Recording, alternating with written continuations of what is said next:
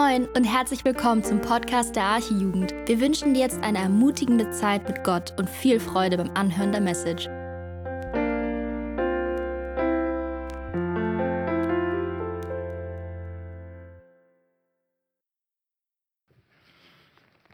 Amen. Schön, dass ihr da seid. Guten Abend. Eigentlich war das geplant so als Auftakt für das neue Jahr, aber wir hatten ja schon einen Neujahrsjugendgottesdienst. Aber das ist dann so der zweite Auftakt, weil so traditionell haben wir das so bei uns in der Jugend. Wir ziehen ja immer zum Anfang des Jahres so einen Bibelspruch. Habt ihr vielleicht auch selber das getan und als Jugendgruppe haben wir es auch getan. Und ich lese mal so zwei Verse hm, aus dem Markus, äh, Markus Evangelium Kapitel 9. Da ist unser Spruch drin enthalten. Jesus aber sprach zu ihm, wenn du glauben kannst, und dann kommt unser Spruch, alles ist möglich dem, der glaubt. Alles ist möglich dem, der glaubt. Und sogleich rief der Vater des Jungen mit Tränen und sprach, ich glaube, Herr, hilf mir loszukommen von meinem Unglauben. Ich dachte mal, so was kurz vorher, was kurz hintersteht, nehme ich gleich mit rein, so in den Text, den ich vorlese, aber wird die ganze Geschichte auch natürlich noch einfließen lassen. Alles ist möglich dem, der da glaubt. Ich weiß nicht, wie du jetzt in dieses neue Jahr gestartet bist. Vielleicht, klar, die Vorsätze, das ist ja eine Geschichte, aber vielleicht auch mit so einem mulmigen Gefühl, ach Mann, es ist ja alles so wie vorher auch. Wir haben Corona und irgendwie meine Zukunftsaussichten sind auch noch nicht so ganz rosig. Studium oder Job oder was da so ist. Der Krach in der Familie ist auch geblieben. Manch einer, der ist vielleicht mit Resignation gestartet und hat gesagt, ah, irgendwie ist nichts mehr möglich, es ist alles nur blöd. Aber dann kommt Gott und sagt, alles ist möglich dem, der da glaubt. Und so will ich dich heute Abend herausfordern, Gott zu vertrauen, ihm zu glauben und dich auch ermutigen mit diesem äh, Vers, den wir haben. Haben es ja eigentlich auch gerade selber im letzten Lied gesungen, dass Gottes Wort beständig ist, dass es uns eine unwahrscheinlich starke Zusage, Zuspruch ist. Gott hat alles unter Kontrolle, auch in 2022. Er ist unwandelbar, er steht und bleibt. Und so dürfen wir wirklich wissen, er hat alles in seiner Hand. Hier in Markus Kapitel 9, wo diese beiden Verse, die wir gerade gelesen haben, herausstammen, da haben wir es mit einer sehr herausfordernden Geschichte zu tun. Ähm, weiß nicht, ob ihr die Bibeln dabei habt. Ich habe jetzt euch nicht mit dem Service versorgt, etwas an die Wand werfen zu lassen, aber äh, sonst schlagt die Bibeln auf, habt sie auf dem Schoß. Ähm, da ist ein verzweifelter Vater, der zu Jesus kommt. Das war das, was wir ja gerade auch schon im Text da hatten, der da eben auch seinen Unglauben ausdrückt. Und dieser verzweifelte Vater, er ist deshalb so verzweifelt, weil er einen einzigen Sohn hat, den er so lieb hat. Und der ist so geplagt, der hat eine ganz schwere Situation. Und damit kommt er zunächst mal zu den Jüngern und erwartet von ihnen Hilfe, aber das klappt nicht, wie wir später sehen werden. Und dann sagt er später zu Jesus, hm, das ist in Kapitel 9, die Verse 17 bis 22, Meister, ich habe meinen Sohn zu dir gebracht, der hat einen sprachlosen Geist und wo immer der ihn ergreift, da wirft er ihn nieder und er schäumt und knirscht mit seinen Zähnen und wird starr. Und ich habe deinen Jüngern gesagt, sie sollten ihn austreiben, aber sie konnten es nicht. Er, also Jesus, aber antwortete ihm und sprach, O du ungläubiges Geschlecht, wie lange soll ich bei euch sein? Wie lange soll ich euch ertragen? Bringt ihn her zu mir. Und sie brachten ihn zu ihm. Und sobald der Geist ihn sah, zerrte er ihn, also den Jungen, und er fiel auf die Erde, wälzte sich und schäumte. Und er fragte seinen Vater, wie lange geht es ihm schon so? Er sprach von Kindheit an. Und er hat ihn oft ins Feuer und ins Wasser geworfen, um ihn umzubringen. Doch wenn du etwas kannst, so erbarme dich über uns und hilf uns. Soweit einmal so der Text so der Geschichte. Also wenn das sich auf der Zunge zergehen lässt, da ist dieser kleine Junge ein Teenager, der von klein auf, von Kindheit an von einem Dämon attackiert wird aufs Übelste, der ihn immer wieder zerstören will. und ins Feuer wirft, ins Wasser wirft, um ihn zu ertränken, ins Feuer, um ihn zu verbrennen. Also die Bibel ist ja sehr knapp gehalten. Wir müssen uns so vorstellen, da ist dieser junge Teenager völlig entstellt, mit Narben überall und irgendwie völlig kaputte Existenz aufgrund der vielen schlimmen Erfahrungen, die er gemacht hat. Nein, er hatte keine normalen epileptischen Anfälle. Habe ich schon mal erlebt. Ich war in der S-Bahn und plötzlich brach da neben mir ein Mann zusammen und der hatte offensichtlich so einen Anfall und kamen nachher die Sanis und haben, ihn, äh, haben ihm dann geholfen. Aber hier in diesem Fall, das ist nicht so ein normaler epileptischer Anfall, sondern hier manifestierte sich buchstäblich das Böse. So wie es einen lebendigen Gott gibt, der über diese Erde regiert, so gibt es auch das Böse. Da ist Luzifer und seine anderen gefallenen Engel, die hier Unwesen treiben. Wir finden gerade in der Bibel im äh, Epheserbrief in Kapitel 6 die Beschreibung, dass um uns herum eine Parallelwelt existiert, in dem böse Geister und dunkle Mächte ihr Unwesen treiben, und zwar schon seit Jahrtausenden. So lange, seitdem Luzifer und die Engel eben aus dem Himmel herausgeworfen worden sind. Aber keine Angst. Wir haben zwar, so wie es Epheser 6 sagt, einen täglichen Kampf mit ihnen zu bestreiten, aber wir sind auf der Seite des Siegers. Und wir dürfen wissen, dass wir als Erlöste den Schutz von Jesus haben. Er ist im Grunde wie eine Rüstung um uns herum. Gerade Epheser 6 beschreibt uns das auch so eindrücklich. Könnt ihr nochmal in Ruhe auf euch wirken lassen.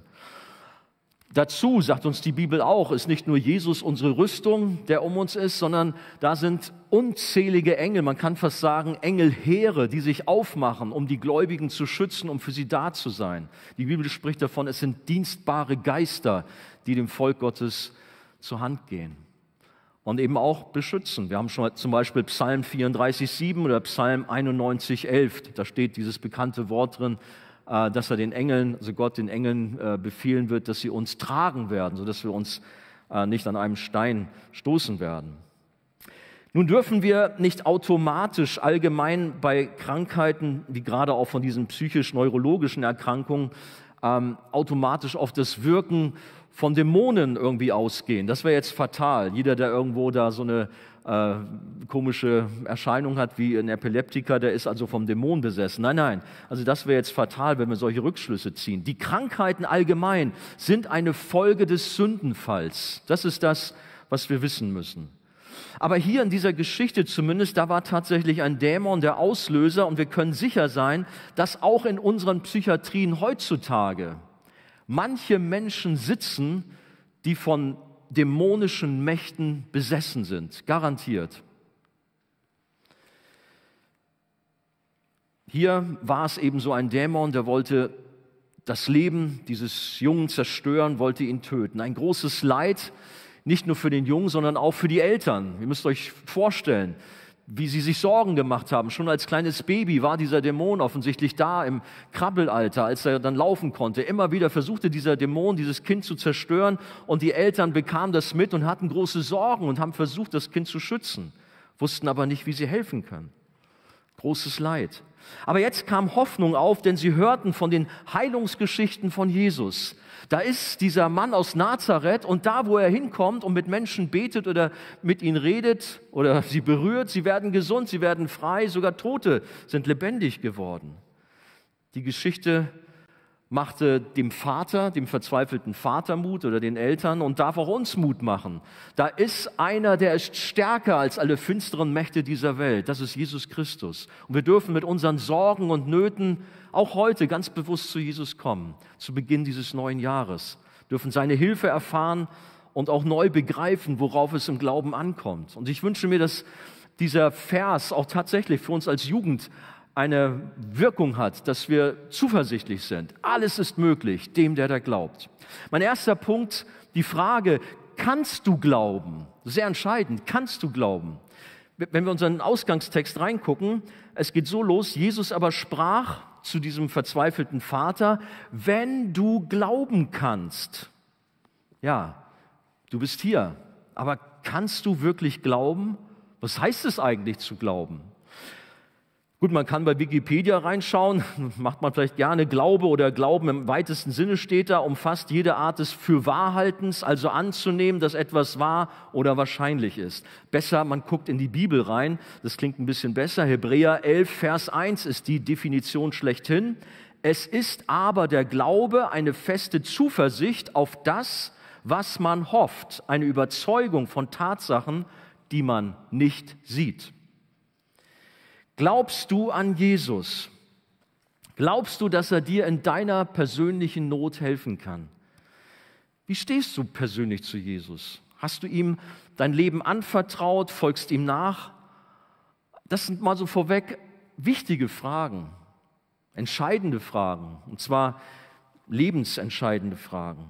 Wir haben einen herausfordernden Bibelvers im Johannesevangelium in Kapitel 3, der das Thema Glaube so ein bisschen herausstellt, nämlich beide Seiten, ob wir glauben oder ob wir nicht glauben. Johannes 3, Vers 36 nämlich.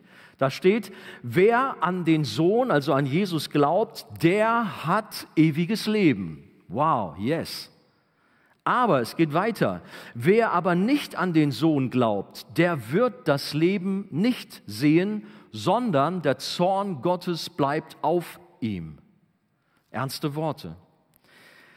Entscheidend ist das Heil unserer Seele, bevor es um unsere Krankheiten und sonstigen Herausforderungen geht. Glaubst du an Jesus als deinen persönlichen Retter?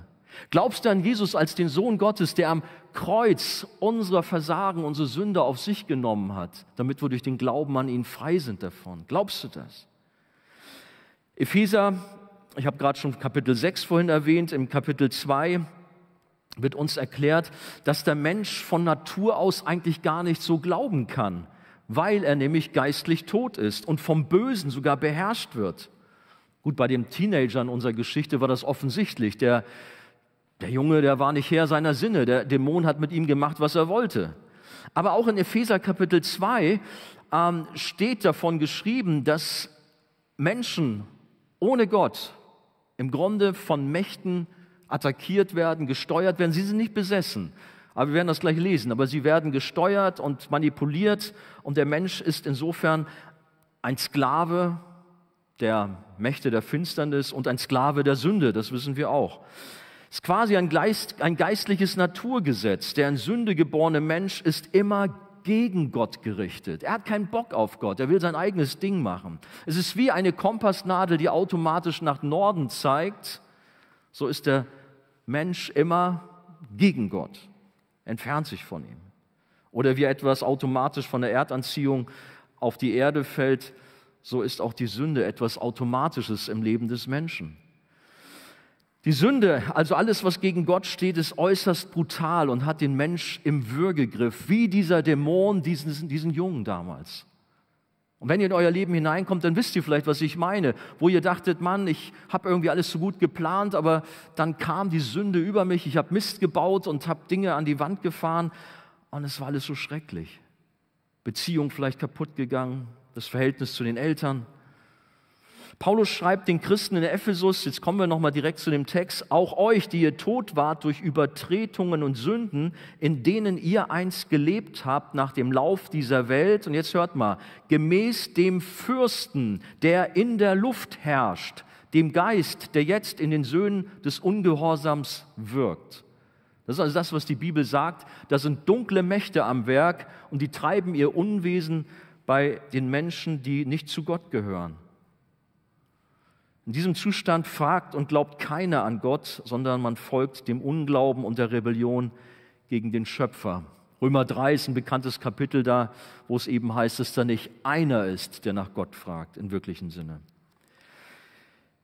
Als ich damals noch in der Finanzbehörde gearbeitet hatte, da sagte mir ein Arbeitskollege mal, wir hatten öfters mal so Gespräche über den Glauben, Andi, wenn ich doch nur so glauben könnte wie du. Ich würde es gerne, ich kann es aber nicht. Ich kann es nicht. Selbst viele Christen denken, dass der Glaube eine allgemeine Befähigung ist. Aber der Glaube an Gott ist nicht gleichzusetzen mit dem Glauben an die Wetterprognosen. Jetzt haben sie zum Beispiel Schnee angesagt. Ja, das können wir glauben, dass da Schnee kommt. Oder dass die Sonne morgen scheint. Oder wir glauben, dass der Busfahrer an den Bussen, den wir uns reingesetzt haben, uns sicher an die Station bringt, wo wir hinwollen. Aber der Glaube an Gott ist etwas anderes. Der Glaube an Gott ist übernatürlich. Und die Bibel erklärt, dass jede Gabe oder jede gute Gabe, jedes vollkommene Geschenk von oben herabkommt. Und nach dem Willen Gottes sind wir gezeugt durch das Wort der Wahrheit, heißt es da weiter in Jakobus 1, Verse 17 bis 18. Der Glaube an Gott ist ein übernatürliches Geschenk. So wird es auch ausgedrückt dann Epheser 2, wenn man es weiter liest. Gott aber, der reich ist an Erbarmen, hat um seiner großen Willen, mit der er uns geliebt hat, auch uns, die wir tot waren durch die Übertretung, mit Christus lebendig gemacht. Aus Gnade seid ihr gerettet und hat uns mit auferweckt, mitversetzt in die himmlischen Regionen. Und dann geht es dann weiter, Vers 8, denn aus Gnade seid ihr errettet durch den Glauben aber nicht aus euch, sondern Gottes Gabe ist es, nicht aus Werken, damit sich niemand rühme. Wir sehen also hier, das ist Epheser Kapitel 2, Verse 4 bis 10, wir werden allein aus der Gnade Gottes gerettet, allein durch den Glauben an Jesus. Und dieser Glaube an Jesus ist ein Geschenk des lebendigen Gottes, den wir uns nicht nehmen können. Der Glaube, der uns Rettung bringt, ist im Übrigen wie eine, eine Wasserleitung, die uns das Wasser ins Haus bringt.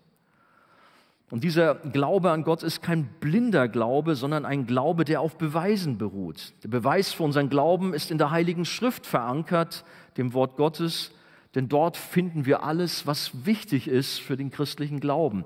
Es gibt so einen sehr maßgeblichen Bibelvers, den ich auch äh, im Glaubensgrundkurs immer ganz am Anfang bringe. Menschen kommen in den Kurs, wollen den Glauben erlernen. Hey, man kann den Glauben nicht erlernen. Wir können darum bitten, Herr, bitte sei mir gnädig, schenk mir Glauben. Aber was heißt dort äh, in der Schrift Römer 10, 17? Demnach kommt der Glaube aus der Verkündigung.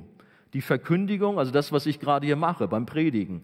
Die Verkündigung aber durch Gottes Wort. Wir sind gut beraten, die Bibel zu lesen, sie aufzusaugen, sie aufzunehmen. Dadurch wird unser Glaube gestärkt.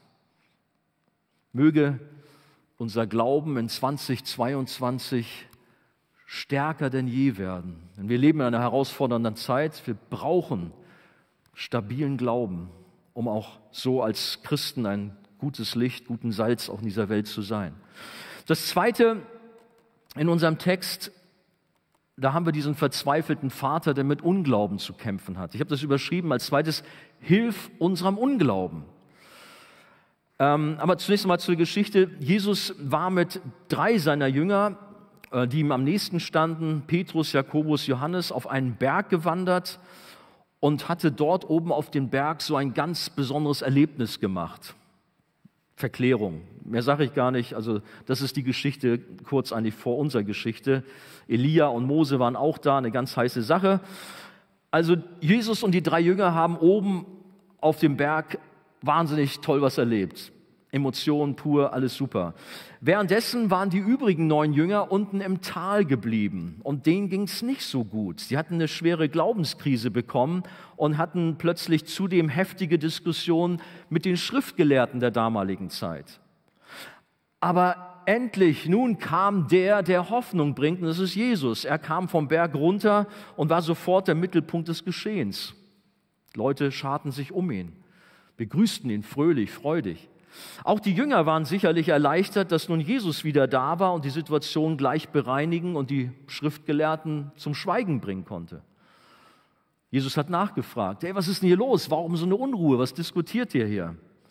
Und dann, ich habe schon gelesen, dann sagt dieser Vater des Jungen, ich habe deinen Jüngern gesagt, sie sollten den Geist austreiben, doch sie konnten es nicht. Hm. Weiß nicht, Versucht euch mal die Szenerie vor Augen zu führen. Die neun Jünger waren ja da, die waren dabei. Da ist der Vater, hey Jesus, super, dass du da bist. Also die Burschen haben nichts auf die Reihe gekriegt, wie gut, dass du jetzt da bist. Ich habe gesagt, die sollen mal den Dämon hier austreiben, das konnten die nicht. Aber jetzt bist du ja da. Ich schätze, die Jünger haben sich irgendwo kleinlaut im Hintergrund aufgehalten und waren vielleicht gespannt, was jetzt folgen würde. Ob vielleicht Jesus sie in Schutz irgendwie nehmen würde. Ist eine interessante Szenerie. Jesus kommt vom Berg, wo gerade mächtig was geschehen ist, und kommt in das Chaos, um für Ordnung zu sorgen. Wisst ihr, wo das schon mal so ähnlich passiert ist? Mose. war auch oben auf dem Berg, hat die zehn Gebote empfangen von Gott, kam runter ins Tal. Was war geschehen? Das Volk hatte sich zusammengetan, hat ein goldenes Kalb zu ihrem Götzen gemacht und haben eine Party gefeiert. Mose musste für Ordnung sorgen, disziplinarisch tätig werden und Jesus hier auch. Und in der Tat rügte Jesus seine Jünger. Markus Kapitel 9, Vers 9. Er sagt, O du ungläubiges Geschlecht, wie lange soll ich bei euch sein? Wie lange soll ich euch ertragen? Hui, das sind schon ziemlich herausfordernde, harte Worte. Jünger hatten sich vielleicht vorhin noch gerade gut gefühlt. Der Meister war nicht da, endlich können wir mal die erste Geige spielen. Und guck mal, der Mann fragt uns, ob wir helfen können. Na klar, wir nehmen das mal in die Hand. Und äh, die Bibel erzählt ja nicht, was da groß passiert ist, sagt ja nur, sie haben es versucht und sind gescheitert. Aber vielleicht war da so ein, ja, wer denn, wer hat angefangen? Vielleicht Judas, ah komm, lass mich mal, ich bin der Finanzchef hier und irgendwie, ach klappt nicht, kommt mal dazu. Und dann Philippus und Andreas und so weiter, Thomas, alle waren sie dann zugange. Dämon, raus mit dir, verschwinde hm, und nichts passierte. Ich weiß nicht, könnt ihr euch vorstellen, peinliche Situation irgendwo. Das Ganze eskalierte. Wie gut, dass nicht mehr passiert ist. Es gibt eine andere Geschichte, da hat der Dämon dann plötzlich die Sache umgekehrt und hat ähm, die Leute, die ihn da ähm, ja, heraustreiben wollten, verprügelt. Jetzt wollen wir nicht mit Fingern auf die Jünger zeigen und sagen, ey Mann, was sind das für Deppen? Die kriegen auch gar nichts gebacken. Hätten sie mal richtig auf Jesus vertraut, wäre es gut gegangen, aber offensichtlich haben sie es in eigener Kraft getan. Nein, wir sind nicht besser. Auch wir haben unsere Glaubenskrisen, auch wir sind manches Mal voller Zweifel, ebenso wie auch die Jünger und denken, wir kriegen das schon selber alles hin. Vielleicht bist du auch zum Jahresanfang von besonderen Zweifeln geplagt, steckst vielleicht auch irgendwo in einer Glaubenskrise drin.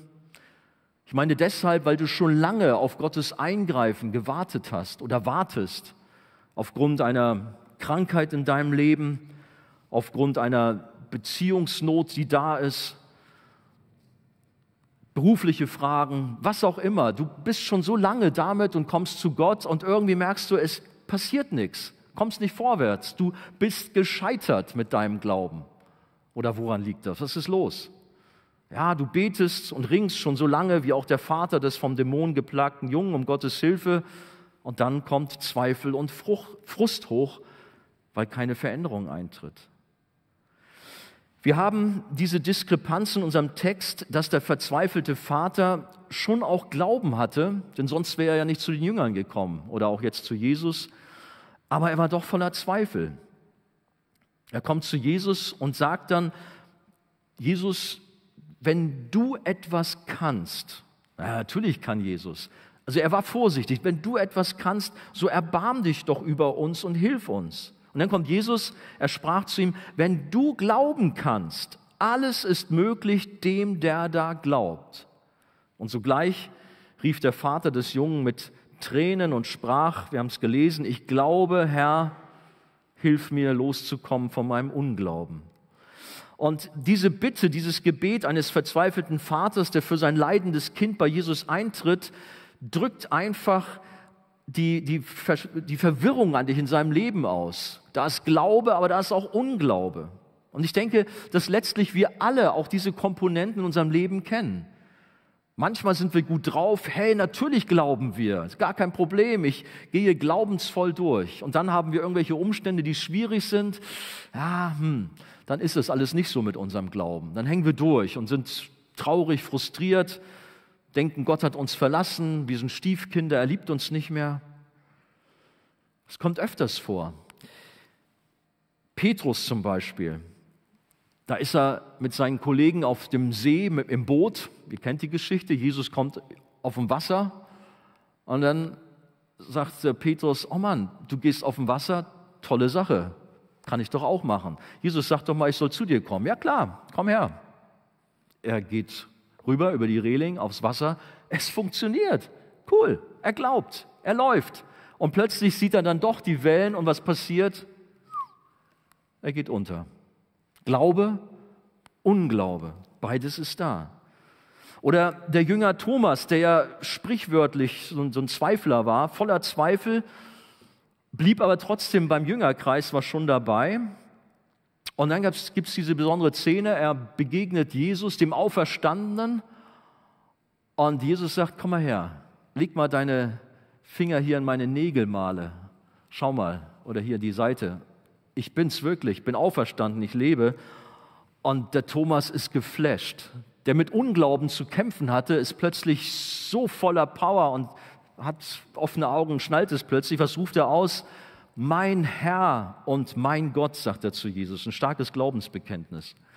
Oder denken wir an den Psalm 73. Da ist nicht David, sondern Asaf, der Schreiber. Und der hat auch so eine Glaubenskrise. Der hat manche Probleme in seinem Leben. Müssen wir den Psalm 73 in Ruhe auf euch wirken lassen. Da denkt ihr, ja, mir geht's genauso. Da ist so viel Schrott und alles geht schief und dann gucke ich auf die Ungläubigen und da läuft alles glatt. Irgendwie haben die keine Probleme, alles easy und toll und ich hänge hier fest. Und so schreibt der Asaf diesen Psalm 73. Gut, am Ende stellt er schon fest, äh, dass Gott doch das Nonplusultra ist und er sein Vertrauen nicht wegwerfen darf. Aber wir merken, manche Herausforderungen sind da und wir kommen an unsere Grenzen. Aber Gott ist treu und sagt zu uns, dass wir auch in Versuchungen, die wir haben, aufpassen sollen. Es gibt diesen bekannten äh, Bibelvers 1. Korinther 10, 13. Gott aber ist treu, er wird nicht zulassen, dass ihr über euer Vermögen versucht werdet, sondern er wird zugleich mit der Versuchung auch den Ausgang schaffen, sodass ihr sie ertragen könnt. Das ist eine gute Nachricht für dich, der du gerade sagst, ey, ich kann nicht mehr, das Wasser, das steht mir bis zum Hals. Unglaube ist tatsächlich eine Versuchung für alle Gläubigen und wir sind gefordert, dagegen anzugehen und wenn nötig, uns auch zu ermahnen, wie es zum Beispiel auch der Hebräerbriefschreiber getan hat. Da steht, habt Acht, ihr Brüder, die Schwestern sind natürlich auch eingeschlossen, dass nicht in einem von euch ein böses, ungläubiges Herz sei, das im Begriff ist, von dem lebendigen Gott abzufallen. Ermahnt einander vielmehr jeden Tag. Das steht im Hebräer 3, Verse 12 bis 13. Wir haben manches Mal in unserem Leben schwere Glaubenskrisen, weil Dinge nicht so laufen, wie wir uns das vorgestellt haben. Ich weiß noch sehr gut in meinem Leben, ich habe mich so gefreut auf einen bestimmten Job in der Finanzbehörde. Wow, ich war so gut drauf. Und dann hörte ich, dass sie mir einen anderen vor die Nase gesetzt haben, weil der schon Familienvater war und dann einfach Anrecht hatte auf diesen guten Job mit dem guten Geld. Ich war am Boden zerstört. Gott, wo bist du? Du hast mir doch die Zusage gegeben, die Türen waren doch alle offen. Und vielleicht habt ihr ähnliche Erfahrungen gemacht. Es gibt schwierige Zeiten, ja. Aber die Bibel ermutigt uns, das finden wir auch im Hebräerbrief, äh, Kapitel 10, so werft nun eure Zuversicht oder euer Vertrauen nicht weg, die eine große Belohnung hat. Denn standhaftes Ausharren tut euch Not, damit ihr, nachdem ihr den Willen Gottes getan habt, die Verheißung erlangt dranbleiben, Geduld haben, Gott vertrauen, Glaube an Jesus. Da ist ein mächtiger Feind, den wir energisch bekämpfen müssen. Der Teufel ist, so beschreibt ihn die Bibel, ein brüllender Löwe, der alles dran setzt, um uns fertig zu machen. Und ich sage euch, es tut echt weh zu erleben, wie manche Glaubensgeschwister regelrecht abgeschossen werden. Ist mir auch in letzter Zeit wieder mal äh, widerfahren, wo ich dachte, oh, wie kann das angehen? Dass Leute, die so mit uns unterwegs waren, so stark Jesus erlebt haben, jetzt doch wieder reingegangen sind in schlimmste Sünden und Drogen und was weiß ich nicht alles. Wie kann das passieren? Ist es dem Feind gelungen, sie wieder vom Weg abzubringen scheinbar. Wir wissen, dass Gott stärker ist, dass er auch seine Kinder, die vielleicht auch mal in Krisen geraten, auch wieder zurückbringt. Aber so haben wir manche Kämpfe zu bestreiten und der Teufel weiß natürlich ganz genau, welche Schwachpunkte wir haben. Aber wir dürfen wissen, Jesus, wie schon gesagt, ist an unserer Seite. Bitten wir ihn, er hilft uns gerne und gibt Kraft. Der Glaube ist, wie schon gesagt, der Kanal, durch den Gottes Gnade der Erlösung, der Heiligung, aber auch aller geistlichen Segnungen, übrigens auch Heilung fließt. Unglaube versperrt den Kanal und hemmt daher den Fluss der Gnade Gottes. Es gibt einen wichtigen äh, Abschnitt, oder sehr viele, ich habe ja einige schon gebracht, aber auch der hier aus Jakobus 1, Verse 5 bis 8 zum Thema Glauben. Dort steht, wenn es aber jemand unter euch an Weisheit mangelt, so erbitte er sie von Gott, der allen gern und ohne Vorwurf gibt, so wird sie ihm gegeben werden. Gut, da war es noch um Weisheit. Jetzt geht's weiter. Erbitte aber im Glauben und zweifle nicht. Denn wer zweifelt, gleicht einer Meereswoge, die vom Wind getrieben hin und her geworfen wird. Und dann harte Aussage, ein solcher Mensch denke nicht, dass er etwas von dem Herrn empfangen wird. Ein Mann mit geteiltem Herzen, unbeständig in allen seinen Wegen. Ein ermahnendes Wort, straight zu sein, klar zu sein, absolut auf Jesus zu vertrauen. Nicht heute so und morgen so, ein, ein Hin und Her geworfen sein wie auf den Wellen, wie es da geschrieben steht. Das passiert, wenn wir auf unsere Gefühle bauen. Heute fühle ich mich gut, yes, ich bin ein Glaubensheld. Morgens bin ich am nächsten Tag aufgestanden, habe nicht so gut geschlafen, oh, ich bin irgendwie SCH drauf. Alles ist Mist. Kein Gott da, Weltuntergang. Nein, so soll es nicht sein. Wir brauchen alle auch immer wieder ermahnende, zurechtweisende Worte unseres guten Hirten von Jesus, der eben auch bei den Jüngern den Unglauben gerügt hatte. Aber wenn wir genau hinschauen oder darüber nachdenken, ist es letztlich ein liebevoller Akt von gnädiger Korrektur, auch wenn es schmerzhaft war. Denn Jesus ist wie ein Arzt, ein guter Arzt, der untersucht und stellt fest, da ist eine schwere Krankheit, meinetwegen ein Krebsleiden, ein schlechter Arzt, der wird sagen, ach, alles wird gut, genießen Sie Ihr Leben und irgendwie schwamm drüber und geht das gar nicht an. Aber ein guter Arzt sagt die Wahrheit, stellt die Diagnose und packt dann aber auch die Krankheit an. Ein Chirurg, er schneidet dann den Tumor raus, damit nichts weiter geschieht und damit der Patient gerettet wird. Jesus hilft dem Mann, seine Sünde des Unglaubens klar zu erkennen und dann anzugehen. Jesus hilft auch uns vielleicht heute Abend, dass wir erkennen, Mann, ich muss mit meinem Glaubensleben doch mich viel mehr auf Jesus ausrichten. Ich bin manches Mal so lau unterwegs. Ich brauche Neuausstabilität im Glauben. Kommen wir zum dritten und letzten Punkt. Alles ist möglich. Das bleibt bestehen. Alles ist möglich dem, der da glaubt. So war die Jahreslosung. Ja, aber trotzdem, was ist, wenn doch unser Glaube so schwach und mangelhaft ist? Wie soll das alles funktionieren? Aber Jesus macht Mut und weiß nicht nur um den Unglauben der Jünger, sondern auch, wie es um uns bestellt ist. Wir sind ja auch seine Jünger, wir sind auch seine Nachfolger. In der Parallelstelle vom Markus-Evangelium in Matthäus 17, da finden wir diese Aussage von Jesus, wenn ihr Glauben hättet wie ein Senfkorn. Wisst ihr, wie groß ein Senfkorn ist? Das haben wir manchmal in unserer Mettwurst so drin, da stört es uns vielleicht, ne? so ganz, ganz klein. Ein ganz kleines Senfkorn. Wenn ihr Glauben oder wenn ihr nur Glauben hättet wie so ein Senfkorn, so würdet ihr zu diesem Berg sprechen, hebe dich weg von hier dorthin und er würde sich hinwegheben und nichts würde euch unmöglich sein. Gut, nun haben die Hamburger vielleicht Probleme mit den Bergen, die Harburger Berge, aber ungefähr, sprecht zur Elbe, geh dahin. Das wird geschehen. Es ist natürlich eine Metapher, eine Ermutigung, um auch dort auf Gott zu vertrauen. Wir brauchen nur ein ganz bisschen Glauben und riesige Dinge werden geschehen. Das ist das, was Jesus dort aussagen will. Der Sohn Gottes erinnert seine Jünger daran, dass sie aber von ihm abhängig sind, weil er sagt dann auch noch weiter, ähm, das ist ein Bezug übrigens auch auf diese Geschichte mit dem Jungen, der besessen oder von dem Dämon attackiert wurde, aber diese Art fährt nicht aus, außer durch Gebet und Fasten. Das ist also offensichtlich auch das, was die Jünger dort falsch angegangen sind. Die, hat ja nicht, die Bibel hat ja nicht viel davon gesagt, was sie falsch gemacht haben. Offensichtlich haben sie nur auf sich selber gebaut, haben nicht Jesus vertraut. Und hier erinnert Jesus daran, hey, ihr müsst mich suchen, betet, kommt zu mir.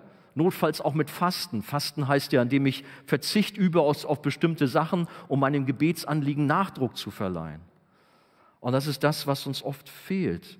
Wir brauchen ein ernstes Gebet um auch unsere Anliegen, die uns beschäftigen, auch vor Gott zu bringen. Vielleicht ist das auch ein Impuls für dich, der du deinen Kampf hast, was einmal das auch ist. Alles ist möglich. Bete zu Gott. Bleib dran, gib nicht auf. Faste vielleicht auch mal. Nun erleben wir leider auch in manchen christlichen Kreisen einen enormen Druck durch falsche Glaubenslehren. Ich komme nicht umhin, um auch dieses Thema anzusprechen. Man meint, man meint, dass es einen Automatismus gibt, der einfach so funktioniert, du musst nur richtig gut glauben und dann hast du materiellen Wohlstand, du hast Gesundheit ohne Ende, dir geht es rundum gut, alles läuft wie am Schnürchen.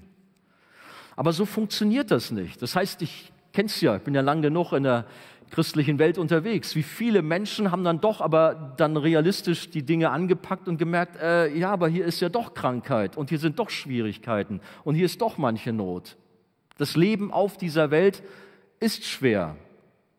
Hat uns übrigens der Vater im Himmel auch so gesagt, dass es dazugehört, dass wir durch viele Nöte, durch viele Bedrängnisse ins Reich Gottes eingehen werden. So steht es in Apostelgeschichte 14, Vers 22. Also es gehört dazu. Aber es gibt gewisse christliche Kreise, die blenden das aus und meinen, nein, Gott will, dass wir alle perfekt alles haben, schon hier auf der Erde, also muss es auch so sein. Nur das ist ein Trugschluss. So ist es nicht. Und wenn es eben nicht funktioniert, dann haben Menschen Probleme, dann sind Schuldgefühle da. Ach, bei mir klappt das nicht, dann werden also alle anderen gehalten und bei mir nicht, dann hm, habe ich vielleicht Sünde in meinem Leben oder ich glaube nicht richtig. Ich glaube, ihr kennt diese Thematik. Oder habe ich vielleicht noch nicht so richtig den Heiligungsgrad erreicht, um bei Gott durchzukommen? Bin ich noch nicht auf dem entsprechenden Level angekommen, um eine richtige Salbung im Heiligen Geist zu haben, um dann auch ein stärkeres Glaubensleben zu führen? Was ist los? Ich habe in den USA, als ich da in Urlaub war oder auch mal zu Diensten bzw. Konferenzen, mir auch so gewisse christliche Sendungen angeschaut. Manches Mal war ich fassungslos, was sich das fromme Volk da so alles antut. Aber ich glaube, wir sind hier in Deutschland auch nicht viel besser teilweise. Da war dann irgendwie so ein dubioser Prediger, hat vollmundig verkündet, eben, du musst nur richtig glauben, du bekommst alles. Und hinter ihm waren dann dolle Limousinen, Ferraris oder was weiß ich aufgebaut und eine große Yacht. Und er suggerierte, wenn ihr so richtig glaubt wie ich, okay, er hatte das, weil er ordentlich Kohle eingesammelt hat. Weil da wird nämlich zum Teil den Gläubigen das Geld aus der Tasche gezogen, ähnlich wie damals im Katholizismus, spende ordentlich Geld, damit deine Seele aus dem Fegefeuer springt. So machen das dann eben heutzutage andere Preacher, die sagen, hey, du musst nur ordentlich Geld spenden, dann wirst du gesund, dann hast du Erfolg, dann kriegst du einen tollen Job, dann hast du vielleicht auch eine dolle Limousine, eine, ein Bentley, ein Bugatti vor der Tür stehen, was weiß ich. So funktioniert das nicht. Die Glaubenslehren, und ich sage es mal direkt, eines Kenneth Hagen, eines Kenneth Copeland, eines Benny Hinn, eines Joel Austin sind Irrlehren. Damit ihr es mal deutlich mal gehört habt. Und es gibt andere Heilungsspezialisten, Wohlstandsverkünder, die wirklich Menschen in die Irre führen, die etwas verkündigen, was nicht der Bibel entspricht. Nein, es kommt allein auf Gottes Gnade an. Nicht nur unsere Rettung, wir werden gerettet allein aus Gnade, sondern auch das, was wir alltäglich in unserem Glaubensleben erfahren an Segnungen, hängt alles von der Gnade Gottes ab. Gott erschenkt große Wunder, das ist wirklich wahr. Und wir kommen aus dem Staunen nicht mehr heraus. Ich habe selber in meinem Leben manches große Wunder erfahren, aber auch manches Leid und manche schwere Zeit. Beides gehört zum Leben eines Christen dazu. Der eine wird von Krebs geheilt, der andere geht mit Krebs nach Hause in den Himmel. Aber es ist der gleiche Gott, der hat nur einen anderen Plan. Mit dem einen so, mit dem anderen so. Der große, vollmächtige Apostel Paulus hatte dreimal um Heilung gebeten, aber Gott hatte andere Pläne und heilte ihn nicht, sondern hat ihm gesagt, er soll sich mit der Gnade Gottes zufrieden geben. 2. Korinther 12, 11. Da können natürlich irgendwelche vermessenen Zeitgenossen auftauchen, könnten sagen, na ja, wenn der Paulus das vierte Mal gebetet hätte oder das fünfte Mal, dann hätte es geklappt. Oder wer weiß, der hat vielleicht doch nicht so die Salbung gehabt, die Vollmacht. Irgendwas fehlte ihm. Wie vermessen, wenn man so einen Schwachsinn von sich geben würde. Ich hoffe nicht. Nein, Paulus wusste, was der Herr mit seinem Leben vorhatte und dass auch bewusst in seinem Leben Schwachheit gelassen wurde, um ihn auch demütig zu halten. Und jeder von uns hat auch von Gott in seinem Leben Baustellen bekommen, um auch dadurch geformt zu werden, um dadurch auch an der Persönlichkeit zu reifen. Eine komplette Wiederherstellung, eine komplette Heilung, Wohlstand, alles, was dazugehört, die werden wir hier nicht auf der Erde erfahren, sondern im Himmel. Da gibt es kein Leid, kein Geschrei, keine Probleme mehr. Da fahren wir auch alle meinetwegen Ferrari, keine Ahnung, was wir da oben fahren. Da geht es uns perfekt. Jetzt sagt, naja, das war jetzt nur mal so dahergeredet. Das steht nicht in der Bibel. Aber da werden wir wirklich pures Glück im Überfluss haben. Aber nicht hier auf dieser Erde. Hier gehören Heilung und Wunder schon dazu, aber ebenso auch Leid und Krankheit und Tod. Dennoch freuen wir uns, weil es gilt, dass wir einen großen Gott haben, der große Wunder tut. Ich will euch jetzt hier nicht irgendwo jetzt sagen, ach ja, dann ist doch alles und passiert dann nichts. Nein, alles ist möglich, das bleibt bestehen. Versteht mich nicht falsch. Wir haben wunderbare Beispiele aus der Schrift. Denken wir an Israel damals in der Sklaverei in Ägypten. Überhaupt der Auszug aus Ägypten war schon ein riesiges Wunder. Dann standen sie da vor dem Meer, hinter sich die große Armee des Pharaos, links und rechts Berge beziehungsweise Sumpf. Und was nun, Mose?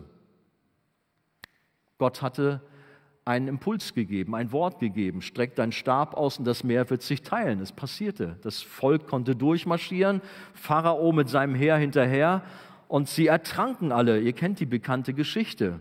Ein großes Wunder. Alles ist möglich bei Gott, natürlich. Oder Jericho, eine große Festung, die sich Israel in den Weg stellte, die doch auf dem Weg in das verheißene Land waren. Und Gott sagte, hey, marschiert um diese Festung, um diese große Stadt mit diesen riesigen Stadtmauern, marschiert drumherum. Und am letzten Tag siebenmal und dann erhebt ein Kampfgeschrei. Was haben sie gemacht? Haben sie gesagt, ach, erzähl du doch? Nein, sie haben dem Wort Gottes geglaubt und haben das getan. Und alles ist möglich. Es geschah. Die Mauern Jerichos fielen zusammen und sie erlebten den Segen Gottes. Oder ich wurde daran erinnert an Ninive. Jona war geschickt worden, um dieser Stadt Gericht Gottes anzukündigen. Und er hatte ja sehnsüchtig darauf gewartet, vielleicht kennt ihr die Geschichte. Mensch, hoffentlich fällt da Feuer vom Himmel. Nein, da fiel kein Feuer vom Himmel. Gott hat plötzlich das Herz der Menschen dort gesehen. Was ist plötzlich? Er hat Buße geschenkt und zwar sowas von Buße. In einer Nacht kann man sagen, ist die gesamte Stadt quasi auf die Knie gefallen und hat kollektiv um Vergebung gebeten und ein großes Wunder geschah, eine riesengroße Erweckung in dieser Weltmetropole Ninive. Unglaublich. Die Bibel ist voll von großartigen Geschichten, die uns Mut machen, auch für unsere heutige Zeit. Natürlich wäre es doch Gott möglich, auch in Hamburg eine Erweckung zu schenken, oder nicht? Ist alles auch schon geschehen, gerade auch in Notzeiten nach dem Zweiten Weltkrieg zum Beispiel, waren die Kirchen rappeldicke voll und die Menschen suchten Gott. Muss kein Krieg kommen, ich bitte nicht. Aber vielleicht ist es auch Corona, so ein Weckruf, dass Menschen sich besinnen und sagen, Gott, wir brauchen dich in dieser Not. Oder Gott, du kannst New York, London, Shanghai, Teheran oder Pyongyang auf den Kopf stellen. Natürlich kann das Gott machen. Glauben wir, dass bei Gott alles möglich ist? Hast du diesen Glauben? Oder denkst du, ja, rede mal weiter da vorne? Glaube an einen großen Gott. Alles ist möglich. Wenn Gott will, dann kann er von jetzt auf gleich große Dinge tun. Ich habe Erweckungsberichte gelesen und ihr kennt sicherlich auch solche. Da waren Menschen auf ihrem Arbeitsplatz, im Büro oder irgendwo an, äh, an der Werkbank kein Gespräch mit einem Christen, aber plötzlich kam die Kraft Gottes über sie und sie brachen zusammen und weinten über ihren Zustand der Gottlosigkeit, taten Buße, bekehrten sich, suchten die Kirchen auf. Kirchen waren voll, Gottesdienste von morgens bis abends, ganze Woche über.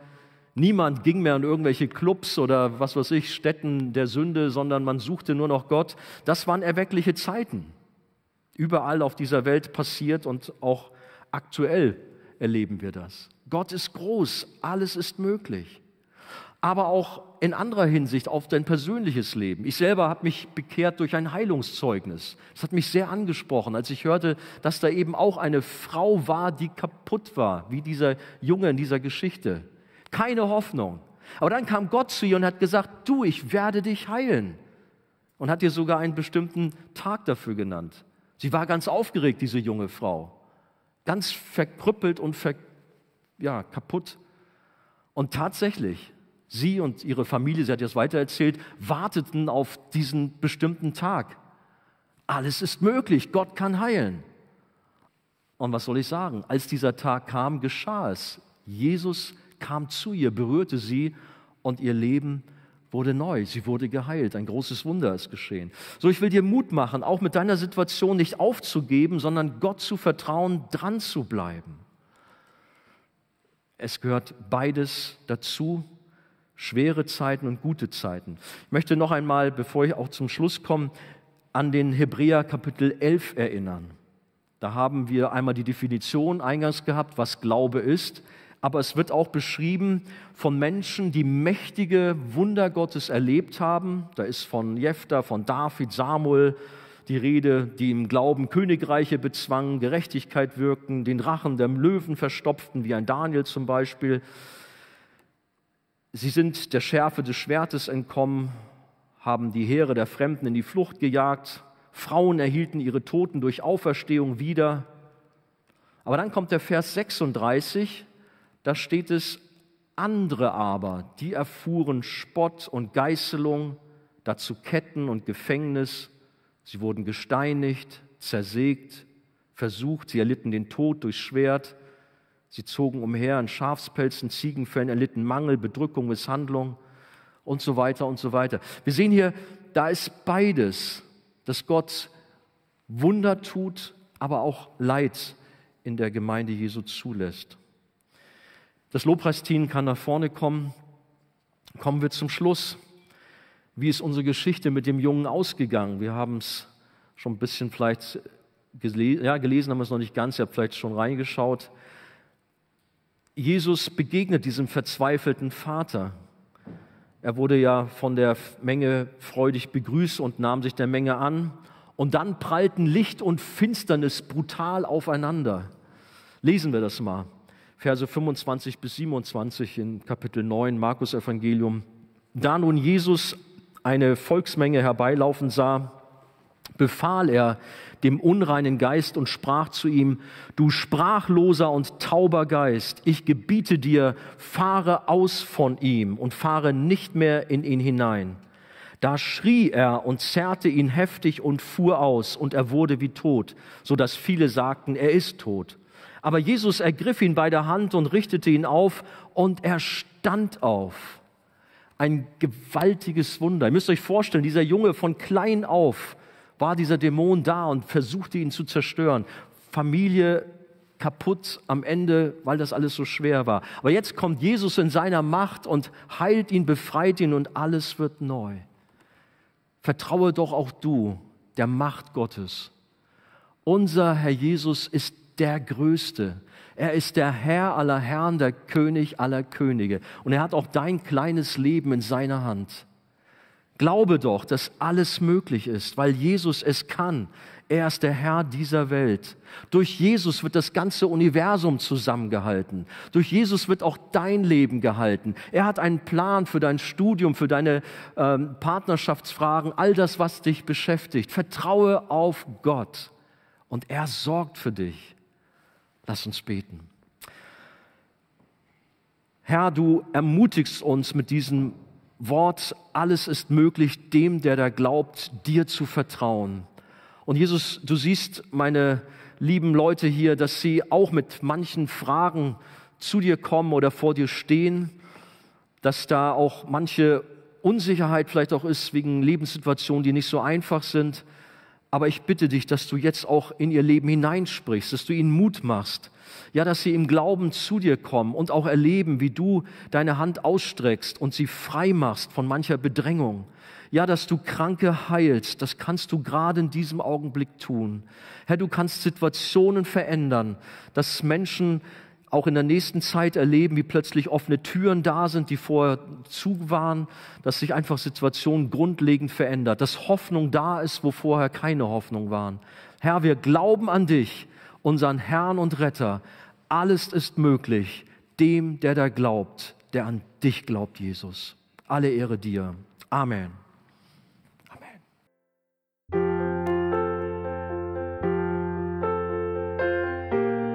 Wir freuen uns, dass du heute mit dabei warst. Wir als Archijugend sind fest davon überzeugt, dass Gott auch heute durch sein Wort spricht und hoffen, dass du ihn durch diese Predigt besser kennenlernen konntest. Weitere Beiträge von uns findest du auch auf unseren Social-Media-Kanälen oder unter archijugend.de. Bis dann, tschüss!